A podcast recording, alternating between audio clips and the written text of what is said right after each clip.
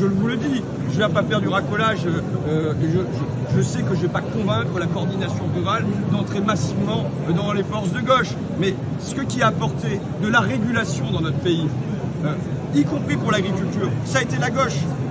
Les 1936, c'est les lois sur les coopératives et c'est les lois, vous le savez, sur le prix minimum pour le blé.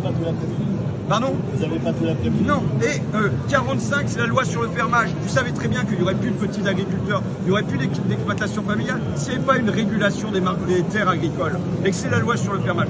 Aujourd'hui, le pays a besoin de régulation.